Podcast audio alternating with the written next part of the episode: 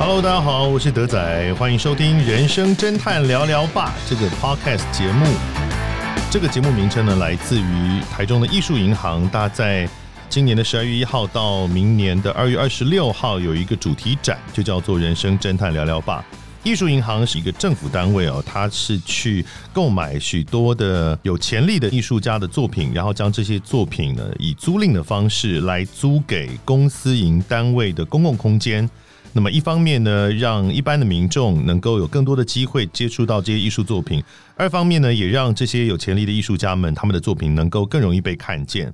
那么这次的人生侦探聊聊吧的这一个主题展，因为艺术这件事情啊，其实它大部分是来自于人真实的生活所产生的一些创作。那么我们也透过这次所展出的这些艺术品，看见自己跟其他的人的人生的许多面相。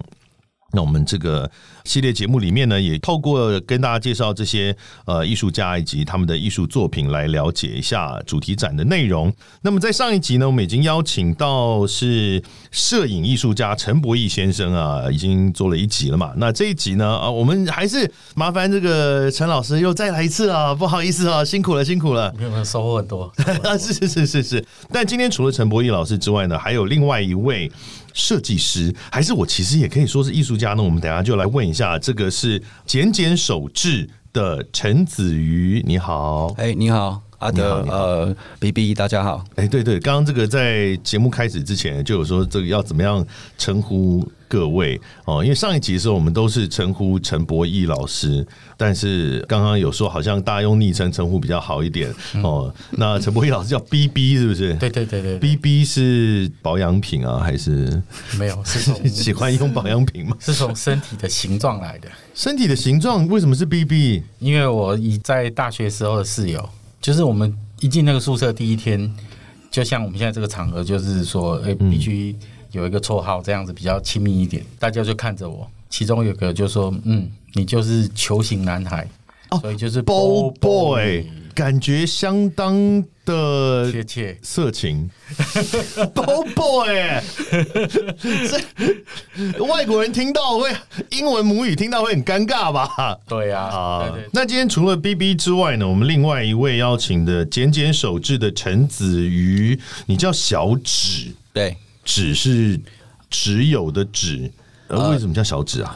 比较好记啦，因为大家都知道最近那个韩国的子瑜蛮红的嘛。那我觉得不太想介绍自己是子瑜，为为什么过多的联想？所以很好记啊。是啦，你说我是台湾之光陈子瑜，这就不太会跳舞，所以只好自己 自己随便取一个。所以今天是 B B 跟小指，那他们两位呢，其实是在这次的主题展里面是有合作的。那小指他并不是参展的艺术家，对不对？对。那你是算是跟这个展览合作的设计师，是是这样子吗？对对。因为你是简简手制，它是一个设计品牌，是哦的设计师，所以展览的设计师的意思是什么呢？因为展览不就是展览艺术家的作品吗？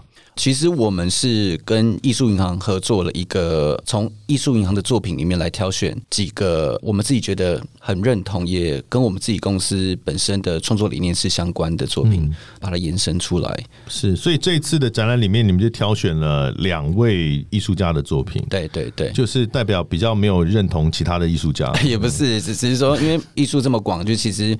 每一个人在乎理念其实不一样，每个人想表达的想法都很不同，所以比较不在乎其他艺术家的理念，这样呃，可以这么说。你会觉得今天会来这里到底来干嘛？为什么要被攻击？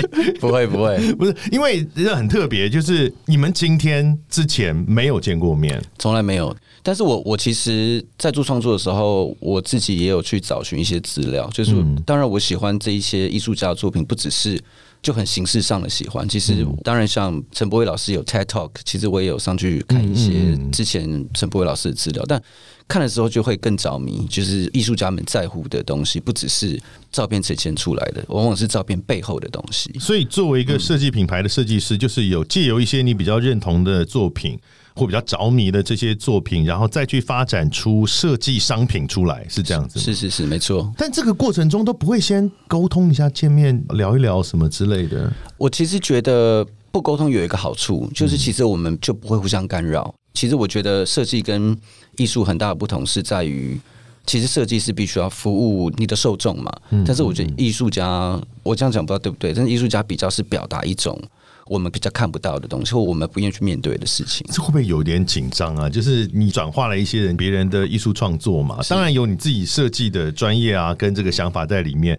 可是万一原来的这个艺术家不认同呢？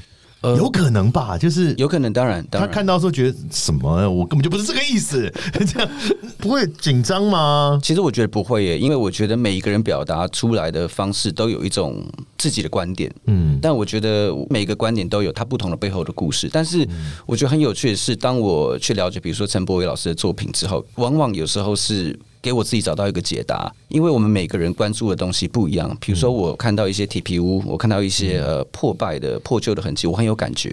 但是我不知道为什么，为什么我喜欢这样的东西。但是当我去搜寻一些资讯的时候，或者一些访谈，或者一些老师们曾经做过的记录，我觉得那反而对我来讲是一个解答。我知道自己为什么对这些东西在意。嗯，关于小紫这次如何去我们讲，也许翻完吗，或重新诠释，或转化 B B 的作品，我们稍晚一点点再来。来解说，我们先更多的介绍一下小指好了哈，简简手制，当然它是一个设计品牌。其实我个人呢，对于设计品牌其实相当没有概念。我是一个假文青嘛，我其实是一个没有那么文创跟文青的人。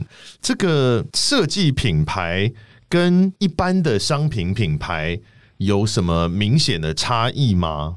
我觉得其实没有诶，哎，我觉得就只是你如何告诉别人。嗯，你做的东西，我们其实叫简简手制的初衷是来自于我在当兵的时候，嗯，因为我们是念设计科系出身的嘛，其实设计科系你无时无刻你都要搜寻新的资讯，嗯，可是其实新的资讯有时候会让你忘记自己到底要什么东西。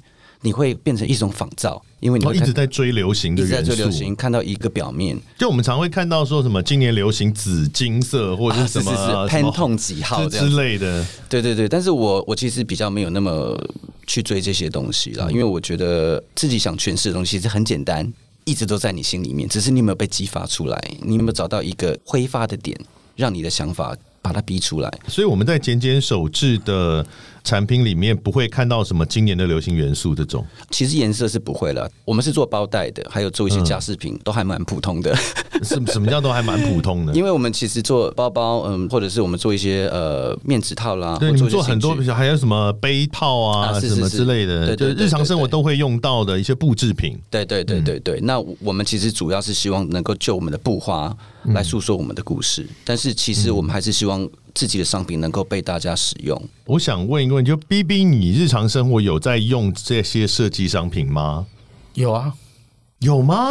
有啊。你背一个袋子出去，独一无二，一定非常的酷。哦，这样问可能不是很礼貌，但你看起来没有很像在常用这样商品的感觉。有有有，其实，在艺术圈里面，常常会有许多的单位，他们做任何的展览，他们都会发展他们独特的一些文创的一些产品。那我觉得其实这非常的好，为什么？因为如果今天把艺术家比拟成是基础科学的科学家，而像小紫他们这样子的设计师、设计艺术家，他们就是工程师，嗯，他们就是把这些基础工程的东西，把它实际化、应用化。就以推展台湾文化来说，你不能只有一群人都在。生产这种小众的人在追逐的这些艺术品，嗯，你应该要有更多的界面去培养未来更年轻的世代，透过这一些文创或这些设计的作品来衔接住之前的艺术家他们所生产出来的这些内容。所以，B B 你也是会偶尔用一些文创或是设计商品去点缀自己的生活的人。会啊，这些东西已经被做出来，你当然是必须拿来做使用啊。我觉得这其实是需要一个呃有意识的用这些商品点缀自己的生活。因为我因为这次的访问啊，跟艺术银行的合作，因为艺术银行也是。他们租出去的公共空间的对象，其实很多其实是它并不是纯艺术的空间哦，它是一些商业空间、旅馆啊，或者甚至是一家公司的商业空间里面。所以，他之所以会租这些艺术作品，他其实就是在点缀他的空间。但我就回头看我自己家，或者我自己的生活，其实我自己是没有这些东西的。我开始忽然觉得自己很贫乏，就是小指你们的客群大概是些什么样的人？其实我们反而真正是做设计行业的人的客群，其实反而不多哎。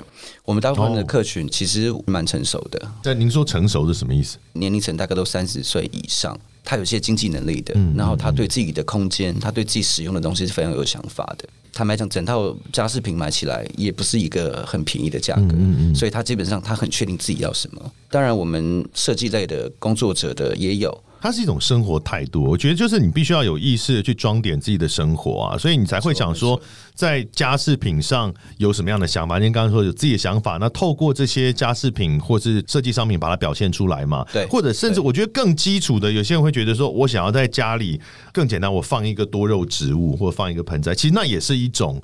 我有意识的在装点我的生活。对对，比如说像我们在念书的时候，其实念书我们是念服装嘛，其实服装大部分科系的学生对于自己的打扮都非常有想法。是啊，是，对对对。但是当你到了一个年纪之后，其实你开始会穿的简单，因为你觉得其实我的衣柜里面有两三件衣服，颜色对了，其实就好了。可是你会开始重视自己家里面的陈设，因为人一辈子睡觉时间很多，你每天张开眼睛，你每天起床泡咖啡。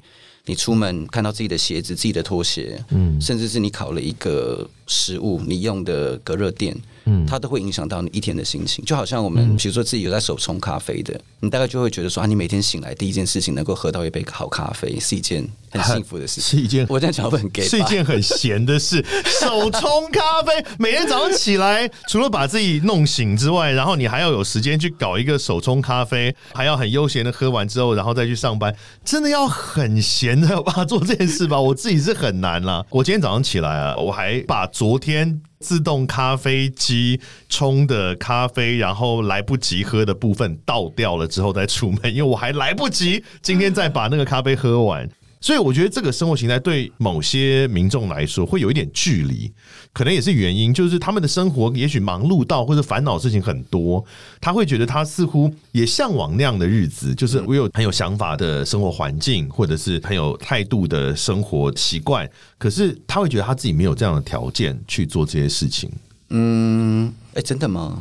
比如说像刚刚这个时间的问题怎么办啊？或者是？金钱的问题，用比较简单的方式去开始让自己生活多一点态度吗？其实我觉得人每天都需要找到一点仪式性的开始。嗯，那个仪式性可能就是最简单，就有人喜欢做菜，有人喜欢做园艺。嗯，我相信。B B 或者是阿德，你们一定有，只是我的方式可能是另外一种方式。你的方式是，比如说我们刚才说冲咖啡啦，手冲咖啡，对对对，或者是说，我觉得手做这件事情其实还蛮重要的，就因为手做这件事情其实可以唤醒一些人的本能，嗯，不然其实我们大部分我们时间其实都在消费，我们用消费的方式让自己。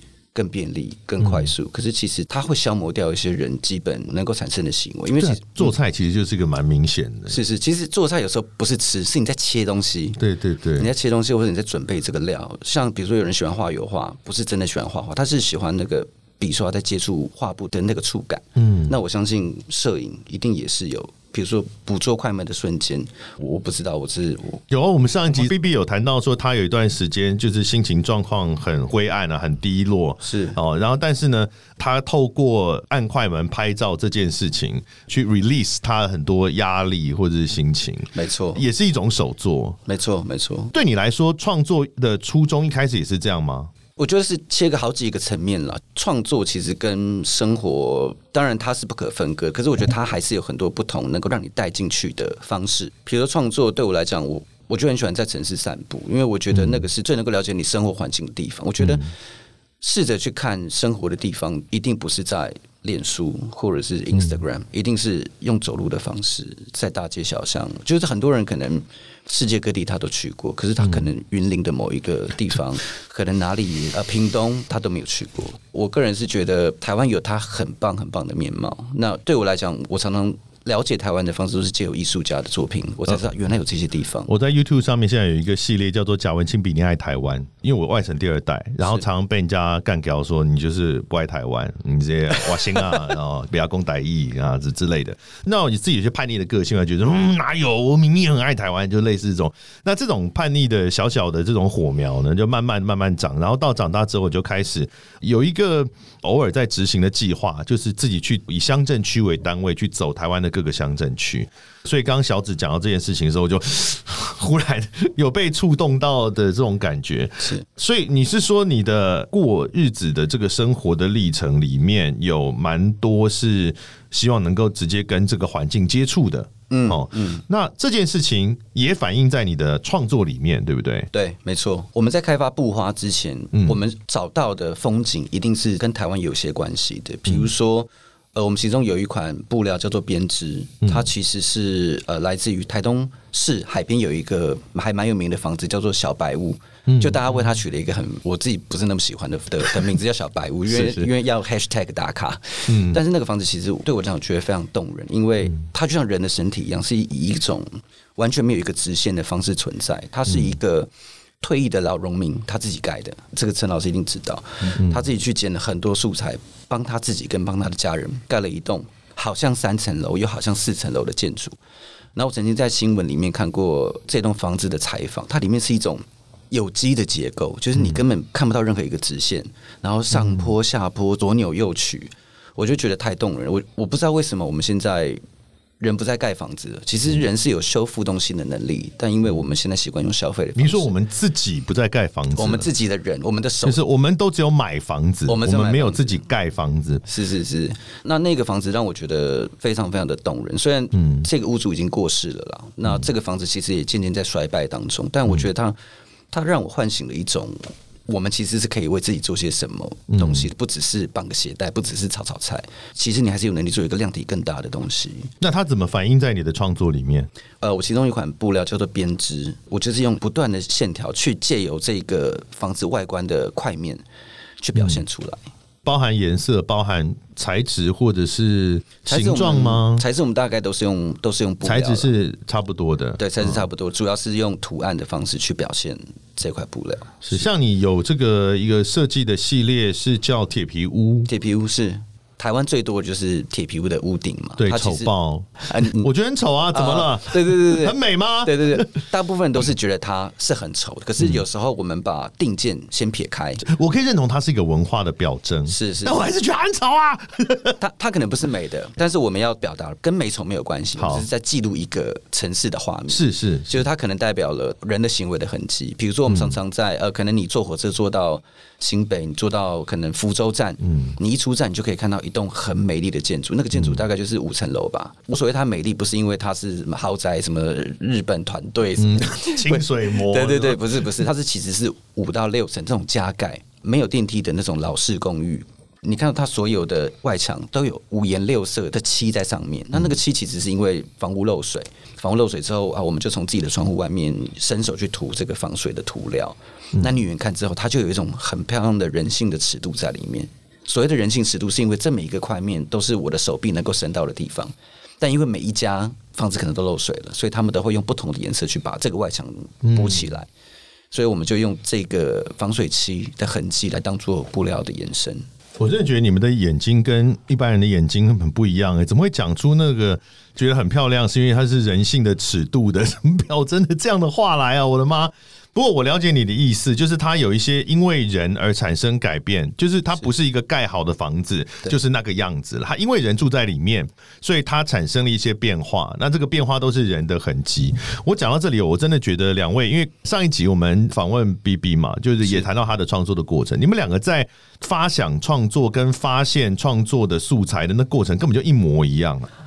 上辈子的情人，今天见到，这辈子也可以考虑了。这所有的素材就来自于自己平常接触到所有的生活。对啊，你们都是发想这个素材的方式，都是自己去走去看，然后也是在看他背后的那些什么人的生活，一模一样啊。那只是说最后的创作，B B 这边是把它用镜头的方式表现出来，然后小紫这边是把它化为设计商品。变成一个设计的图样这样，但我个人是觉得 B B 老师去做创作的方式一定是更复杂的，因为他们实际上做了很多的田野调查，而且他们有走进这个物件里面，嗯，去搜寻很多很多的线索。那其实我觉得我们做布花的，大概就是搜寻到一个比较表面的痕迹去做延伸。所以你比如说小紫，你看到这些建筑，你没有要进去看一看。其实我觉得艺术家的胆子一定是比我们更大的，因为我觉得你要进入一个人，或者是你要拿着相机去拍一个人，那其实是很一件很冒犯的事情。有啊，B B 他上一集就一直在讲说他怎么样在那些废墟里面冒险啊，然后什么呃遇到一些惊险的事情啊，性命堪忧啊，怎样怎样，后来如何逃出升天啊，对 对对，就要讲这些。是是，而且其实上一集其实还没聊到，就是你还会在那些废墟里面收集东西，对不对？对对对对对。所以某种程度上你也是罪犯啊。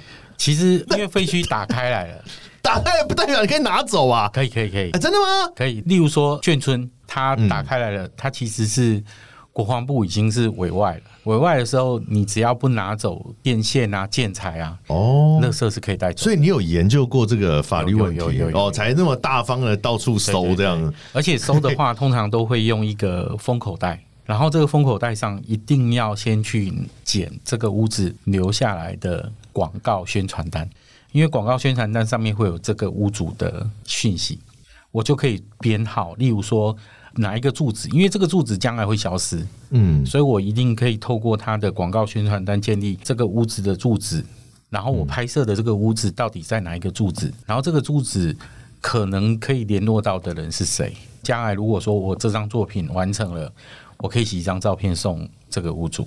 我觉得你被通缉犯盯上是理所当然的事情啊！你这个完全看起来就像是那边搜证的什么法警还是什么样的人？一个人在拿一个封口袋，然后在一个废墟里面东翻西找，然后挖人家的一些以前在这里生活的东西，看起来超可疑的。啊。阿德，你知道在废墟里面最常捡到什么？我不想讲什么人骨之类的，不是最常捡到的是前任女友的情书。最常捡到也太夸张了吧？因为那个你不能带走啊。但你捡到很多前任女友的，你你例如说在这个屋子里面，他之前交过的女朋友的情书，他可能被放在某一个地方，搬家的时候才被找到。嗯，可是找到他不可能带走，因为可能他现在已经结婚有老婆了。嗯，你把这个带过去是个麻烦。还有就是在这个废墟里面，嗯，你会看到整个屋子都贴满明星的海报。嗯嗯嗯，可是你就感觉不出到底哪里怪。可是，当你很仔细的在靠过去看这每一张的海报的时候，你吓了一跳，因为上面每一个帅哥，像刘德华、像苏有朋啊，他的脸颊上都有唇印啊。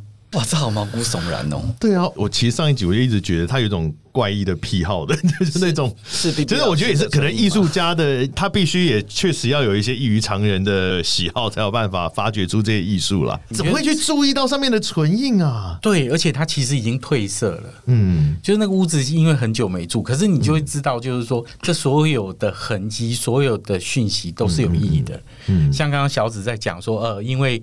漏水，所以涂黄水漆，然后涂黄水漆，它就会有一个人尺度上面的高度。嗯，像我在拍眷村，我也遇过。例如说，这个屋子全部都是涂鸦，嗯，这涂鸦就有个高度，高度大概就是四岁小朋友的身高。哦，有道理，那就是一个人的尺度。嗯，你就活生生的知道说，啊，他们搬走的时候，这个屋子的小朋友大概是四岁，他就从边边这样有一条线，好像拉出一个中央山脉一样。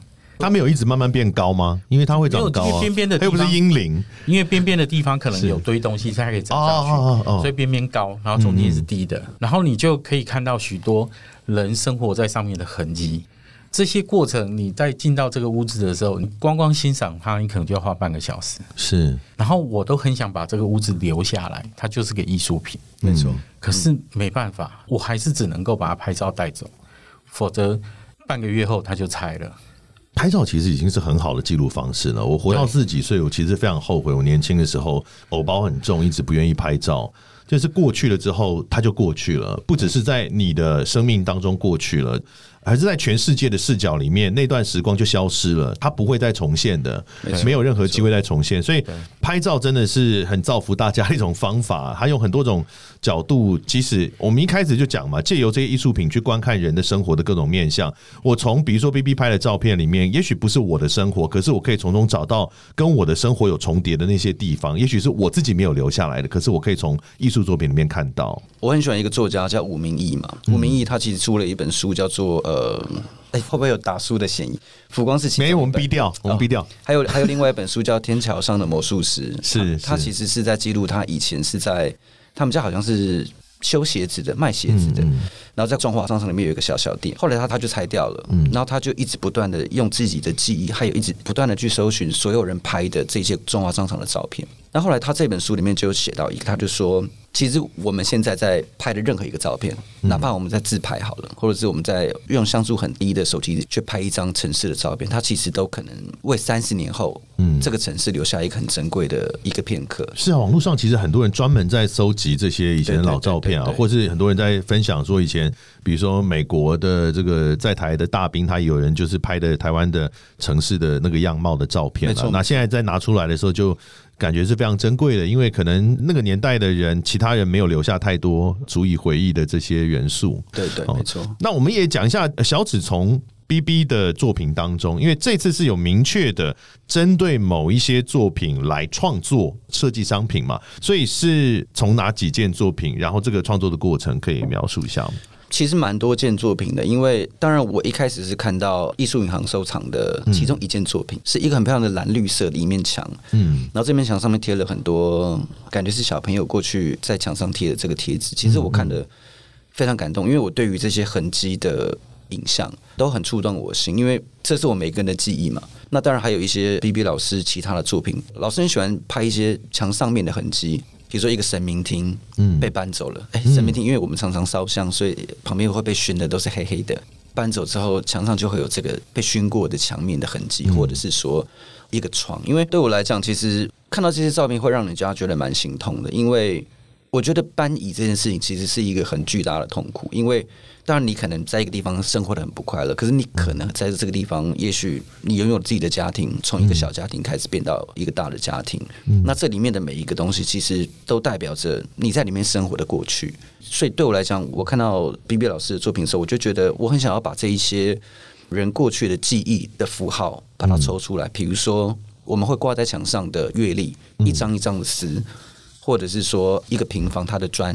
这个砖被拆掉之后，其实这个房屋就不在了。所以我在设计这个布花的时候，我会在这个布料上面放了很多类似砖的东西，或类似纸张的东西。好像有一些长得像屋瓦啊什么的，没错没错，感觉对对对，它像一张纸，又像一个砖瓦。我想要暗示，它其实就像一个在这个空间还一直在漂移的一个游魂。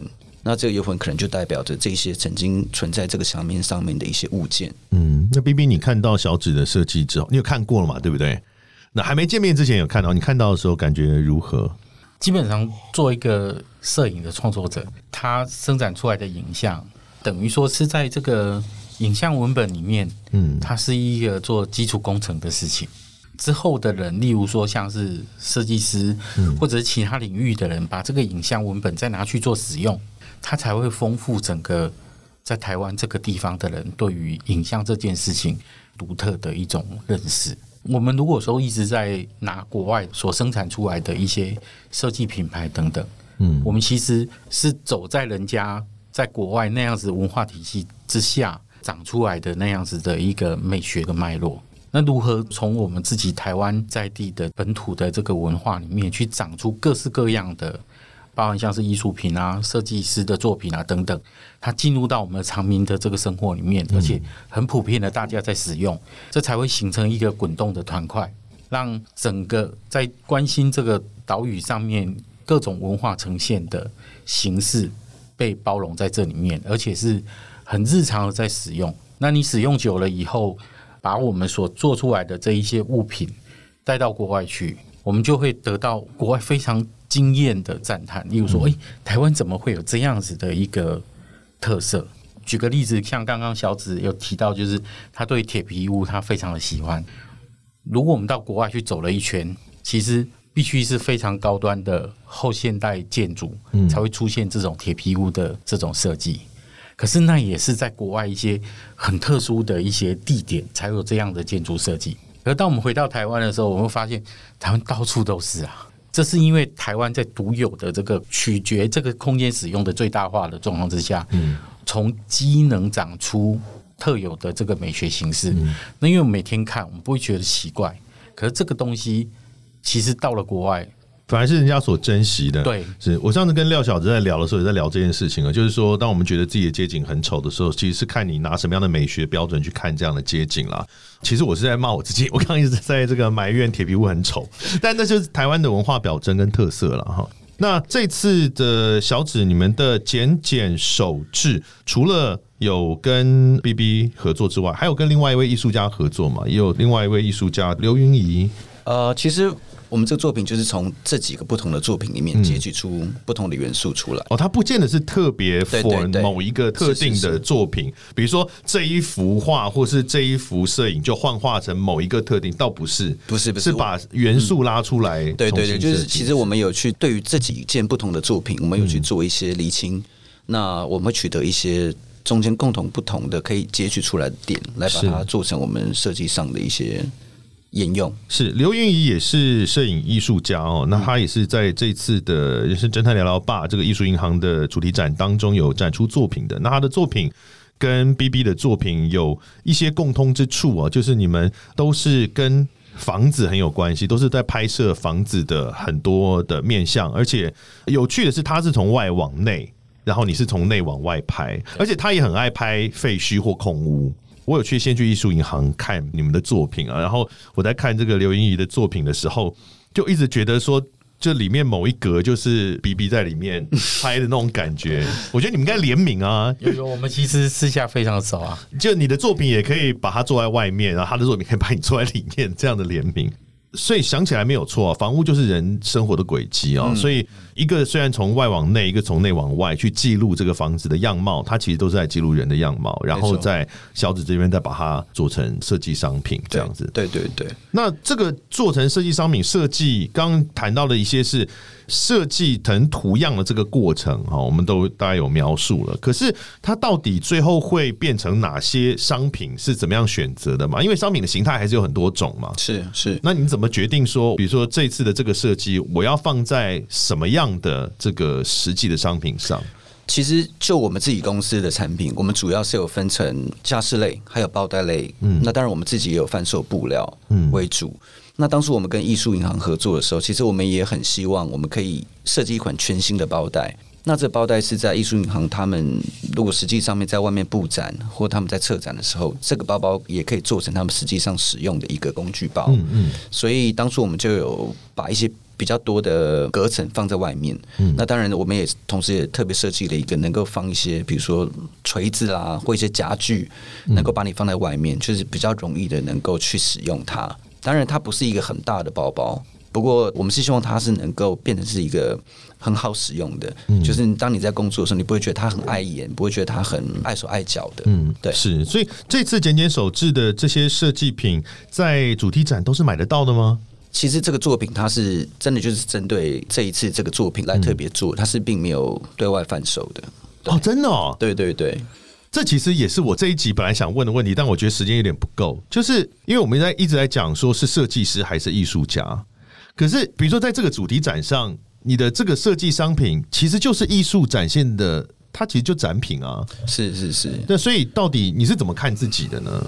就我自己而言，我觉得，因为我们是做商品的，我们是一个设计公司，所以我们当然是希望我们的商品是能够被越多人用是越好。那我们希望可以从我们叫简简手持，所以我们希望可以从。日常生活的地方，让大家能够接触到美好的颜色、美好的图案。